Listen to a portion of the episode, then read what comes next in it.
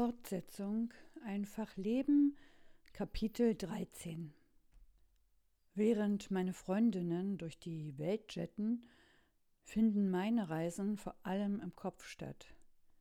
Ich entwickle täglich neue Ideen, überlege, was ich zukünftig mit meinem Leben anfangen will. Schreiben will ich, aber das ist nicht neu, das mache ich bereits. Nur sollte ich auch mit irgendeiner Beschäftigung meine Brötchen verdienen. Nicht mit irgendeiner, mit einer, die Sinn macht. Es ist ja nicht so, dass Menschen mit chronischen Schmerzen zu nichts mehr in der Lage sind, nichts mehr zu geben haben. Ich bin eine gute Organisatorin, kann unterschiedliche Menschen für ein Ziel begeistern, wirke ausgleichend auf aggressive Verkäufer, mir fallen eine Menge Dinge ein, die ich gut kann. Die wenigsten Ideen halten länger als 48 Stunden. Ein Zentrum für Menschen mit Schmerzen. Nein, das geht nicht. Dafür braucht man ein Papier, eine Ausbildung. Dafür bin ich zu alt, für jenes fehlt mir die Erfahrung. Was mir alles einfällt, warum etwas nicht geht, mein Geist ist ständig in Aktion. In mir summt und brummt es, sogar im Hintergrund ist so ein eigenartiges Rauschen. Dabei wünsche ich mir nichts sehnlicher als Frieden, inneren Frieden, der mir leider nicht geschenkt wird. So ein Quatsch aber auch. Wie stellst du dir das vor?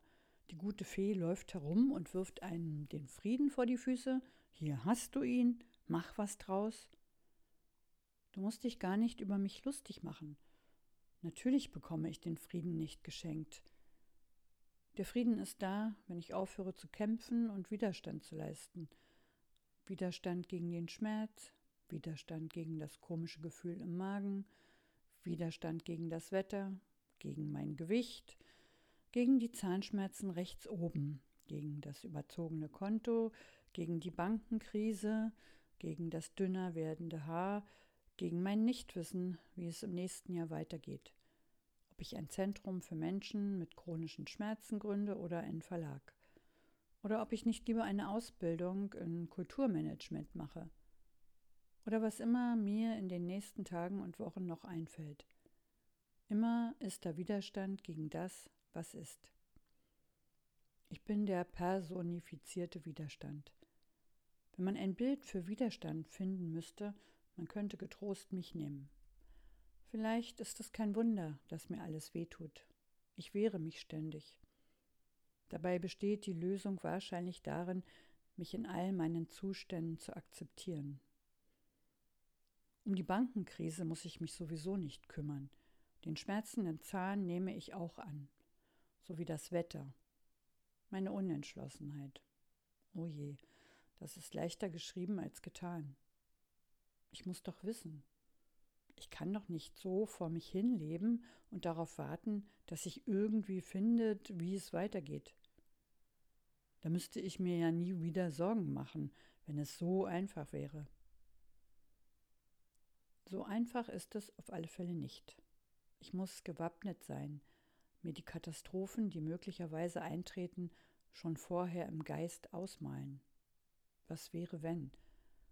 Wenn ich nichts mehr zu essen habe, wenn der Strom abgedreht wird, wenn man mir das Handy sperrt, weil ich die Rechnung nicht pünktlich bezahlt habe, wenn ich im nächsten Jahr immer noch nicht weiß, wie es weitergeht. Wenn dies oder das passiert und ich mir vorher keine Gedanken darüber gemacht habe. Im Kulturradio gab es einen Beitrag über die Ausstellung German Angst. Ich hatte nicht das Gefühl, dass ich sie mir ansehen müsste. Außerdem verstehe ich das Problem nicht. Was ist denn so ungewöhnlich an dieser Form von Angst? Vielleicht ist sie eine spezifische Eigenart unseres Volkes. So wie jeder Mensch andere Ängsten und Neurosen hat, so hat auch jedes Land andere. Vielleicht sind die Deutschen die Grübler, die sich Sorgen machen, es könnte ihnen etwas passieren, Jemand könnte ihnen ihr Erspartes wegnehmen oder sie fürchten, dass eines Tages alles den Bach runtergeht. Die Börsen, das Klima, die eigene Firma, der Job, Man könnte arbeitslos werden. Wir diskutieren zehnmal, bevor wir handeln. Und alles wollen wir versichern und am liebsten im Voraus ganz genau wissen. Wir machen vor einem Neustart einen Businessplan. Das möchte zum Beispiel das Arbeitsamt gern haben. Alles soll geplant werden bis ins Letzte.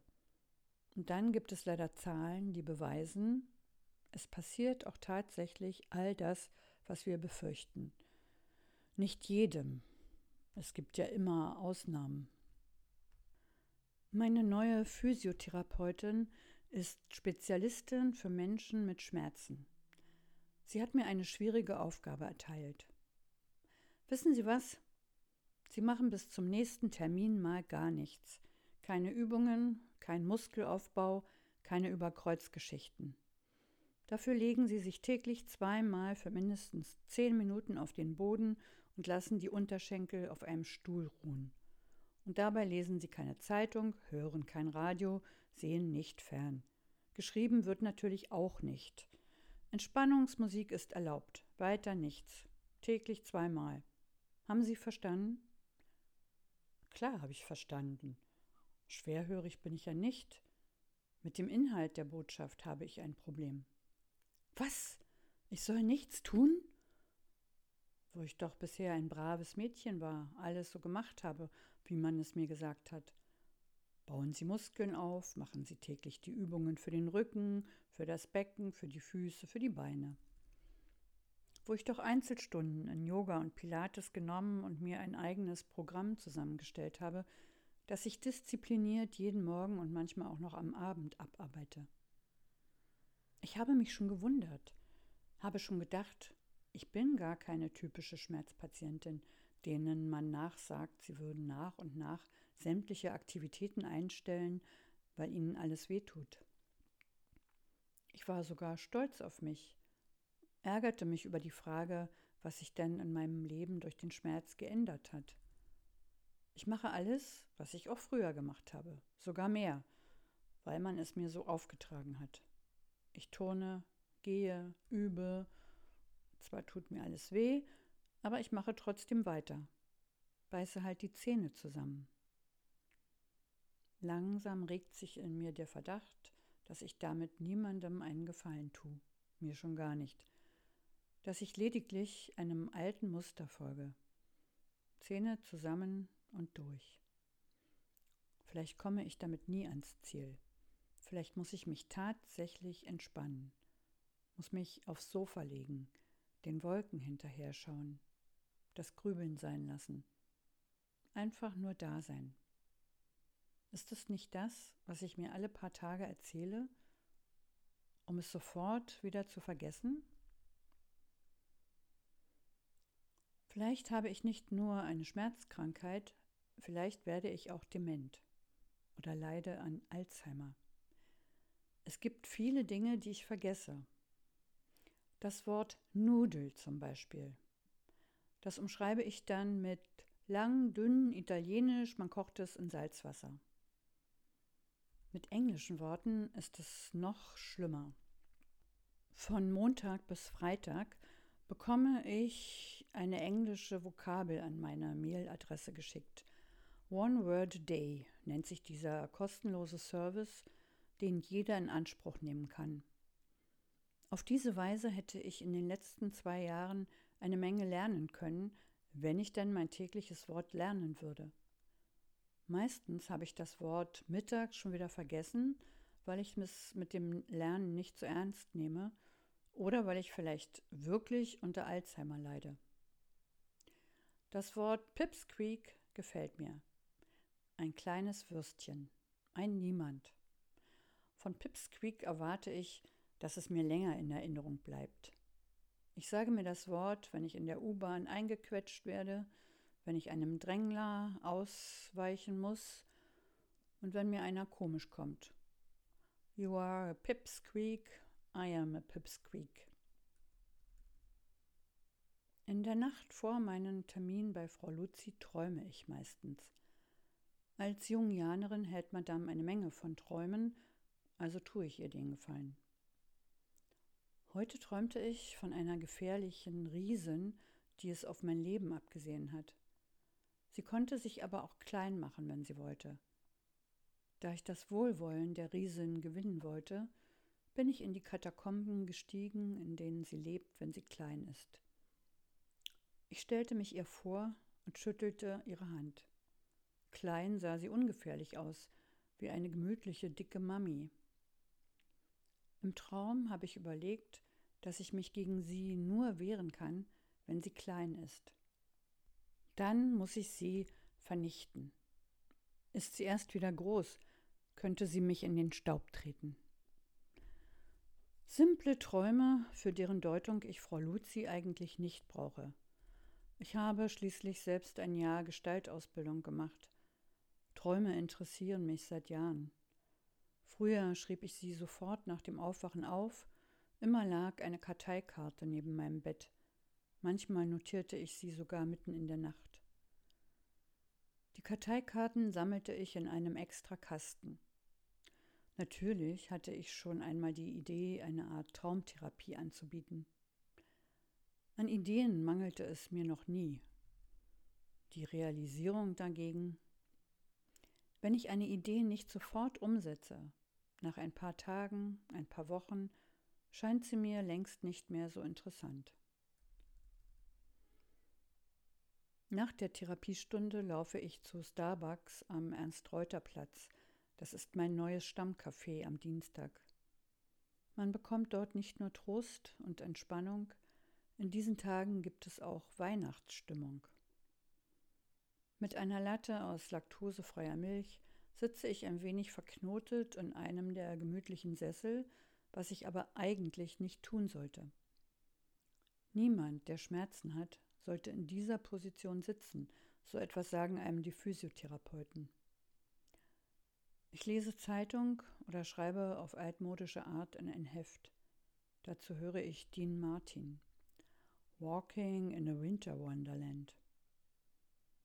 Manchmal beschäftige ich mich auch mit dem Manuskript, das ich für einen Drehbuchautoren lese, der seinen ersten Roman geschrieben hat und sich ein Feedback wünscht. Ich werde mich bei unserem späteren Treffen zusammennehmen müssen, damit ich nicht aus der Rolle falle und frage, wer diesen Krimi, in dem alles verwurstet wird, was der ESO-Markt zu bieten hat, wer den eigentlich lesen soll.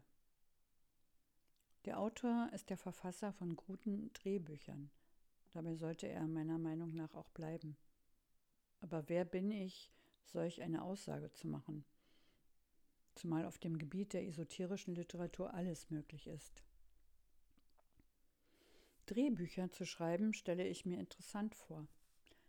Vor ein paar Jahren wollte ich selber einmal eine Ausbildung machen, doch dann fehlte mir das nötige Geld dafür. 9000 Mark sollte das damals kosten. Aber zutrauen würde ich es mir. Mich faszinieren Geschichten. Ich bin keine, die mit Worten jongliert, weil sie eine neue Sprache für altbekanntes finden will. Sprache hilft mir lediglich, Geschichten zu transportieren, so wie ich das schon als Kind mit meinen Papierfrauen gemacht habe. Manchmal mache ich in meinem Café auch gar nichts, sitze nur da und schaue aus dem Fenster – wie neulich die junge Frau neben mir. Die saß da schon seit einer Stunde. Manchmal hatte sie die Augen geschlossen und ich überlegte, ob sie vielleicht eingeschlafen war. So etwas könnte hier passieren. Das Personal kommt leise, räumt den Tisch ab, nickt einem freundlich zu. Wären da nicht die anderen jungen Leute mit ihren Laptops, ich würde mich wie aus der Zeit gefallen fühlen. Der einzige Haken an diesem netten Café ist das Aufstehen aus den wunderbaren Sesseln. Vielleicht wäre es einfacher ohne vorherige Verknotung. Aber mit mentaler Vorbereitung klappt es.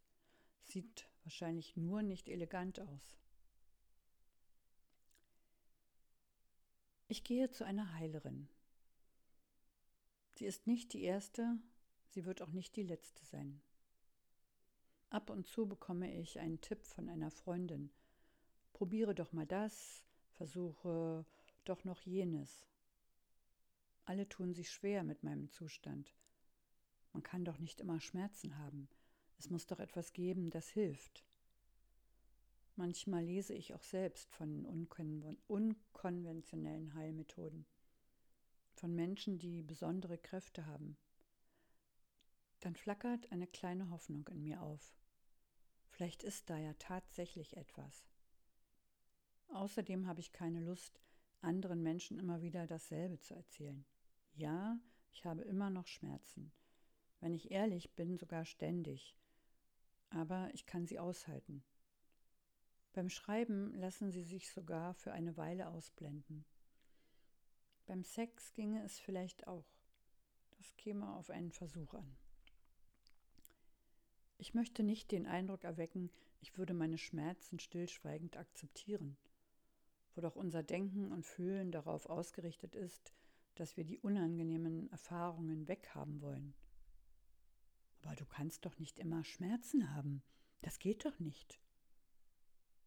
Als wäre es obszön, eine Krankheit einfach zu akzeptieren. Du bist wohl gerne krank. Und schon wird wieder die Nutzen-Kostenrechnung aufgestellt. Ich bin in dieser Beziehung leider nicht besser als andere. Die Heilerin bietet mir leckeren Tee an. Ich erzähle ein wenig von mir, dass ich seit Jahren unter zunehmenden Schmerzen leide, für die die Schulmedizin keine Erklärung findet.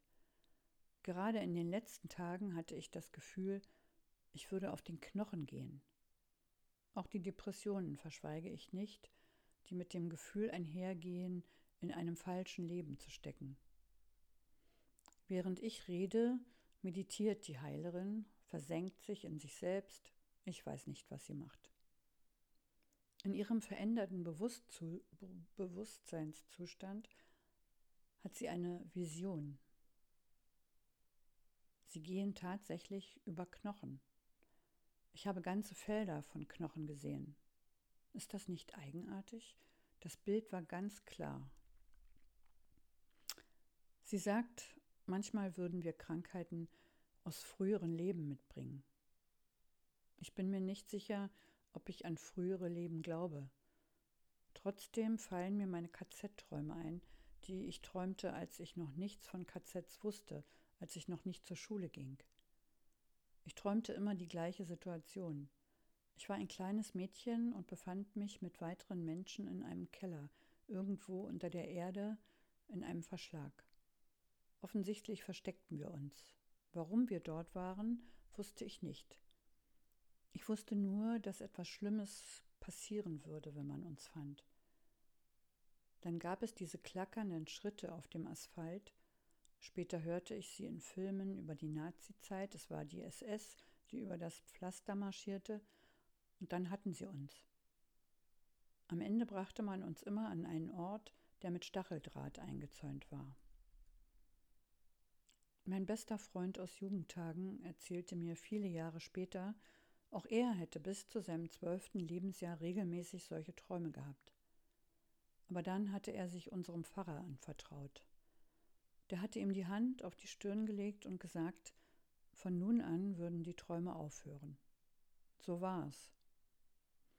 Bei mir hörten sie auf, nachdem mein Sohn geboren war. vergangene Leben hin oder her, ich werde auf alle Fälle drei Wochen lang die Tropfen nehmen, die mir die Heilerin zusammengemischt hat. Vielleicht werde ich sogar ein zweites Mal kommen. Denn sie hat mir auch gesagt, dass ich schreiben müsse. Und vom Schreiben hatte ich ihr gar nichts erzählt. Bevor der Mann mit mir ein paar Tage auf den Dars fährt, es ist das erste Mal, dass wir Weihnachten nicht mit der Familie feiern, muss ich zu einem Professor vom medizinischen Dienst, der meine Krankheit begutachten wird. Alle sagen, ich solle mir keine Sorgen machen, das wäre typisch, wenn man sieben oder acht Monate krank ist. Der Professor ist ein paar Jahre älter als ich. Typ netter Onkel. Koteletten, grauer Bart, wenige graue Haare. Er erzählt mir, dass ich keine Ahnung von Schmerzen habe. Dass es anders wäre, würde ich mir bei Gelegenheit ein Bein oder einen Arm brechen. Dann wüsste ich, was Schmerzen sind. Er ist der Meinung, dass es so etwas wie eine Schmerzkrankheit nicht gibt und behandelt mich wie eine Simulantin. Nun reißen Sie sich mal zusammen. Obwohl ich durchaus in der Lage bin, meinen Standpunkt zu vertreten, obwohl ich mich sonst zu wehren weiß, schrumpfe ich vor diesem Mann auf Miniaturgröße und finde keine Worte. Natürlich werde ich wieder arbeiten. Schreiben Sie mich ruhig gesund. Erklären Sie der Welt oder meinetwegen auch nur der Krankenkasse, dass ich eine eingebildete Kranke bin. Auf dem Heimweg weine ich vor Hilflosigkeit. Die Wahrheit ist ans Licht gekommen. Ich bin gar nicht krank. Ich tue nur so, bilde mir ein, ich hätte Schmerzen. Davon darf niemand etwas erfahren. Ich könnte endlich aus dem Fenster springen. Das schiebe ich jetzt schon so lange vor mir her. Dann wäre das Thema ein für allemal erledigt. Oder ich könnte mir etwas ausdenken. Könnte Freunden, Kollegen, der Familie, dem Mann erzählen, dass ich ein neues Medikament nehme. Diese Tropfen von der Heilerin zum Beispiel, die bieten sich ja geradezu an. Und nach ein oder zwei Wochen stelle ich dann fest, oh Wunder, dass dieses Mittel wirkt. Ich bin geheilt, habe keine Schmerzen mehr. Dann muss ich eben noch ein wenig mehr die Zähne zusammenbeißen. Nette Idee. Wen willst du eigentlich belügen? Und vor allem, warum? Nur weil ein alter Mann, der offensichtlich vergessen hat, sich fortzubilden, dir sagt, erkenne keine Schmerzkrankheit, hältst du dich selbst für eine Simulantin? Du bist noch kränker, als ich dachte krank im Kopf. Danke. Es ist immer wieder großartig, wie aufbauend diese innere Stimme doch sein kann,